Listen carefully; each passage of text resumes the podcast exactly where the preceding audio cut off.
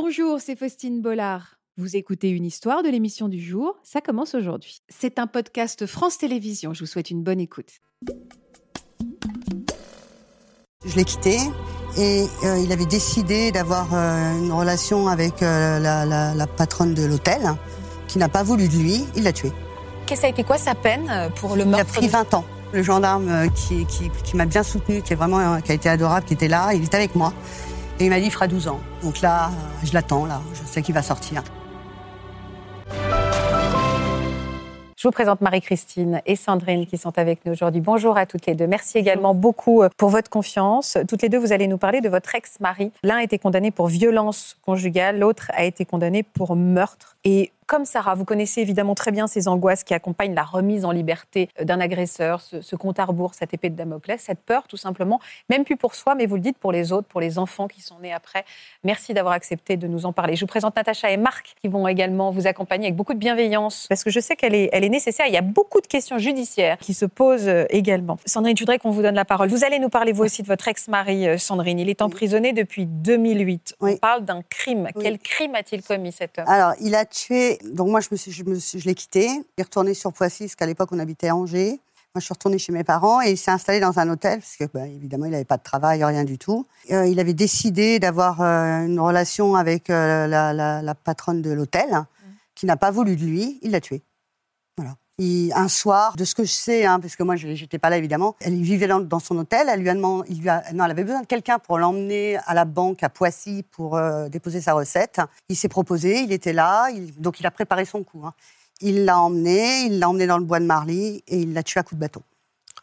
Comment et- vous avez été Il y a eu comme- une tentative sur elle aussi euh, de viol avant. hein. Il a, voilà. Mais comment vous avez appris ce qui était arrivé à cette Alors, femme? comment il a appris ça? Moi, je l'ai appris. euh, J'ai appris un mois après, tout en le sachant, euh, sans le savoir. C'est très compliqué. Donc, un mois après, j'étais, je partais travailler, j'étais au quai de la gare le matin, mon téléphone sonne, sa mère en pleure. J'ai dit, il est en prison, il a tué quelqu'un, mais c'est pas lui, il est accusé, c'est pas lui, c'est une machination. Je lui ai fait écouter, s'il est tombé, euh, s'ils l'ont emprisonné, c'est qu'il avait quelque chose. On n'emprisonne pas les gens euh, pour Pourquoi elle rien. vous appelle sa mère? Je sais pas pourquoi. D'ailleurs, pourquoi elle m'a appelé, j'en sais rien. Et euh, donc moi, je suis arrivée au travail et par curiosité, j'ai tapé sur internet pour voir. Et là, je vois euh, la date. Et là, je tilte. Et je rentre, je, regarde mon téléphone, mon portable, je fais défiler et je vois la date euh, du, meurtre et je vois une date sur mon téléphone. Et ce jour-là, c'était un jeudi, c'était au mois d'octobre. Thomas, mon fils, fils que j'avais avec lui, me dit euh, une semaine avant, il dit maman, je dois aller au salon de l'auto. Mon mari actuel n'aime pas trop ça. Je dis bah écoute, euh, bah, tiens, demande à ton père. Il appelle son père le jour même. Son père lui dit oui, ok, je t'emmène.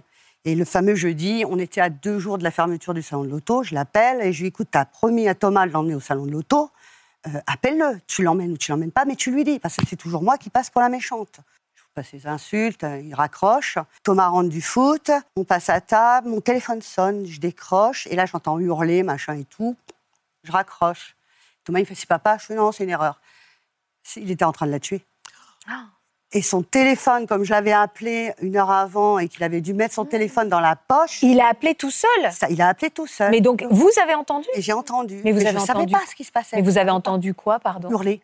Hurler. Moi, je pensais qu'il était sous ou quelque chose. Non, non, il était en train de la tuer. J'appelle, euh, j'appelle mon, mari actuel. Je dis, oh là je lui dis, là, il m'en arrive une bonne. Dit, qu'est-ce qui se passe? Je lui explique. hein, je lui dis, bah là, c'est bon, je vais attendre, mais je pense que la police va m'appeler. Ça va va pas louper. Et dans les deux mois qu'on suivit, la gendarmerie m'a appelé. Euh, Bonjour madame. Euh, J'avais un- une espèce de sourire narquois parce que je me doutais pourquoi il m'appelait? Et j'ai dit, oui, mon téléphone a borné. Oui, c'est ça, c'est pour ça. Et là, je suis rentrée dans, le, dans ce bazar indépendamment de ma volonté finalement, hein, parce qu'à la limite, euh, voilà, c'était son problème, c'était plus le mien, mais j'ai quand même passé presque 5 ou 6 heures à, à refaire le- toute ma vie, tout l'enfer que j'avais vécu avec lui, que j'avais essayé d'oublier, que j'avais plus ou moins euh, mis au fond de ma tête et auquel je il, pensais était- il avait été violent avec vous aussi, cet homme. psychologiquement.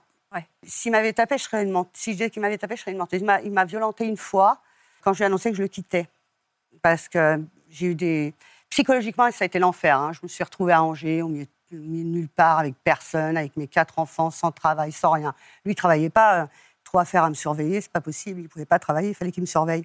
Donc euh, j'étais enfermée en permanence et personne ne savait rien. Évidemment, euh, on dit jamais rien, on dit jamais rien. La honte. Et un jour, j'ai ma tante qui était venue passer des vacances euh, chez moi. Il se comportait toujours très bien quand il y avait du monde.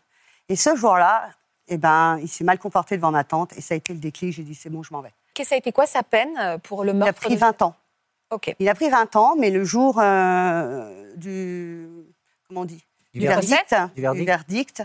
euh, le monsieur du. Je ne peux pas dire son nom, le gendarme euh, qui, qui, qui m'a bien soutenu, qui, est vraiment, euh, qui a été adorable, qui était là, il était avec moi. Et il m'a dit il fera 12 ans.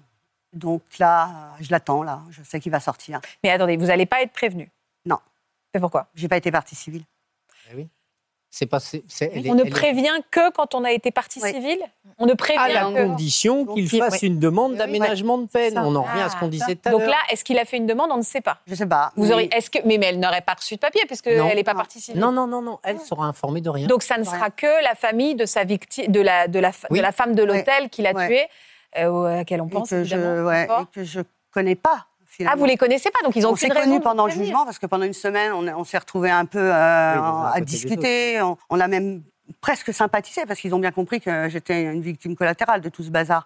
Parce que euh, voilà, ils ont bien vu. euh, moi, je me souviens à un moment où l'avocat général a, euh, parce que mes grands, j'ai deux enfants d'un précédent mariage, j'ai cinq enfants au total, et les deux grands qui ont été euh, victimes de ces violences euh, perverses narcissiques, puisqu'ils ont vraiment souffert euh, aussi, ont été interrogés puisqu'ils étaient majeurs. Et ben, au moment où l'avocat général a commencé à lire ce que mes enfants avaient dit, je suis devenue sourde. Et quand je dis ça, je n'entendais rien. J'ai l'impression que mon cerveau s'est protégé de ne pas entendre ce que mes enfants avaient sûrement. C'est possible ça. hein. Oui, oui, tout à fait. Bah, je De pense fou. que vous vous êtes dissocié à ce moment-là tellement c'était horrible. C'est ça. Et euh, effectivement, ça se ferme pour euh, mettre à distance et ne ça. pas entendre. Mais aujourd'hui, lui, vous avez, il a quoi comme rapport avec vous? Lui, il s'en fiche de vous. Ah, non, Aujourd'hui, ça n'est mais non, mais non, non, non, non. Moi, je suis ça. Son... C'est de ma faute tout ça. Vous Qu'est-ce comprenez de votre Je l'ai faute? Il y a aucun rapport entre il a- vous et il le- était dans. Il, Si. il a- énervé. il était énervé. Si elle l'avait pas quitté, il se serait Bah oui, jamais oui. tenté de se mettre avec cette femme et il l'aurait pas tué. Mais voilà. Ben Donc il a tué cette femme parce que vous Voilà. l'avez quitté, qu'il était mal. D'ailleurs, que- quelques temps avant, il avait eu un accident de voiture. C'était de ma faute aussi. Enfin, tout est de ma faute. hein, je évidemment, on va projeter sur. Mais il l'a formulé ça Il vous a Ah oui, dit ça Oui, à, à un moment, je... parce que j'ai deux enfants, j'en ai un très sensible, hein, Thomas, et Maxence qui est beaucoup plus, un petit peu comme moi, un peu plus rude. Donc il sait très bien qui attaquer. Donc il est passé via Facebook, il a réussi à se procurer un téléphone en prison et il a passé des messages en mettant de toute façon tout se paye. euh, vous verrez bien quand je Ah oui, donc des menaces directes. J'ai tout imprimé, j'ai tout envoyé au juge des applications des peines. Silence radio, j'ai eu qu'un retour. J'ai appelé la prison pour leur dire qu'il avait un portable. Moi, j'ai balancé, hein, je- Personne. euh, rien. Et donc là, vous êtes dans l'attente de. Bah, enfin, là, vous, êtes dans vous craignez quoi aujourd'hui? Alors, moi, je, crains pour moi. Je me dis que je vis peut-être mes derniers instants. De toute façon, euh, il n'a plus rien à perdre, ce- cet homme. Comme il a, il a un esprit de revanche, c'est quelqu'un de très. euh, tellement, tellement pervers que, de toute façon, voilà, il ira au bout. Il n'a plus rien à perdre. Donc, euh, s'il doit me tuer, il me tuera. Peut-être que je me trompe, mais j'y crois pas trop parce que je vois pas l'intérêt de me faire des menaces. Ça faisait je sais pas combien d'années qu'il est en Si, prison. Ah ben si, si, si, justement, si. c'est c'est de vous garder dans la peur, Ouais, c'est ça. de garder ce lien au Ouais, travers de ça. le- Oui, de oui. l'anxiété qu'il génère, ça. que- que- qu'il génère chez vous. Oui, oui, ça, c'est juste son Ça emprise. ne veut pas dire qu'il aura un passage à l'acte. Je ne sais pas ce Oui. que, ce que Ah, vous- j'ai un, j'ai un, Charles. petit gar- j'ai un petit garçon là, qui a 14 ans, qui était né, mais il ne le connaît pas, il ne l'a jamais vu. Le gamin sait que s'il arrive à la maison, il rentre de l'école, s'il y a une voiture qu'il ne connaît pas, il ne doit pas s'arrêter. Il file tout droit, il va chez la voisine, il m'appelle. Oui. C'est horrible. Non, non, juste, j'allais dire, euh, le- le- pour l'instant, s'il est en prison, son seul pouvoir c'est de, de nuisance, c'est Ouais. de vous envoyer des menaces. Effectivement, je partage l'avis de Marc, j'espère bien, mais on ne sait pas s'il passera à l'acte. Et quand vous dites qu'il a rien à perdre, bah, il a quand même à perdre sa liberté. Il va sortir Ouais. de prison. Ouais. euh, Eh, Est-ce ouais, qu'il mais- veut y retourner Je suis Euh, d'accord voilà. aussi. Je, crois qu'ils sont arrivés à un point, ces Oui, gens-là, ils- que ils n'en ont plus rien rien à faire. ils n'en ont rien à faire. Vous avez peur, vous, aujourd'hui, de lui?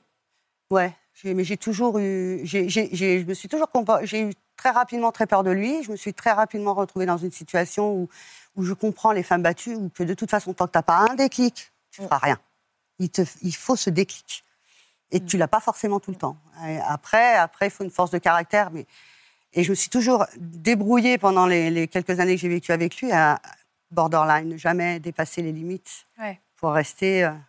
Comment elle peut faire, Sandrine? Elle va pas vivre avec la peur au ventre que cet homme ressurgisse dans sa vie, fasse du mal à ses enfants? Il n'y a pas un moyen de la protéger ou un recours qu'elle a pour pouvoir bénéficier d'une protection? Elle pourrait peut-être utiliser les derniers messages reçus indirectement par l'intermédiaire du fils, etc. Ouais. Parce que si j'ai bien compris, Oui, c'est le ça. Facebook de l'un de, votre, de vos fils. qui oui, oui, c'est bah, c'est un copain à lui qui Pour- passe. Enfin, Pour vous faites ça. j'ai tout Vous allez voir un médecin. Oui, mais reprenez ça. Ouais. Vous allez voir un médecin qui dit que vous êtes dans un état de stress important à cause de ça. Et ça, c'est constitutif du harcèlement. Ça permettra peut-être à la justice, au moins, d'envisager une mesure de protection vous concernant, c'est-à-dire que en cas de sortie de lui, puisque vous n'êtes pas concerné par le procès, c'est ça qui est abominable. Mais au moins, grâce à ça, il y aura peut-être une interdiction d'entrer aussi en contact avec, vous, une interdiction de séjour sur la ville dans laquelle vous résidez. Ouais. Du moins, c'est Je- ce que j'espère. Voilà, j'espère que ce podcast de Ça commence aujourd'hui vous a plu. Si c'est le cas, n'hésitez pas à vous abonner. Vous pouvez également retrouver l'intégralité de nos émissions sur France.tv.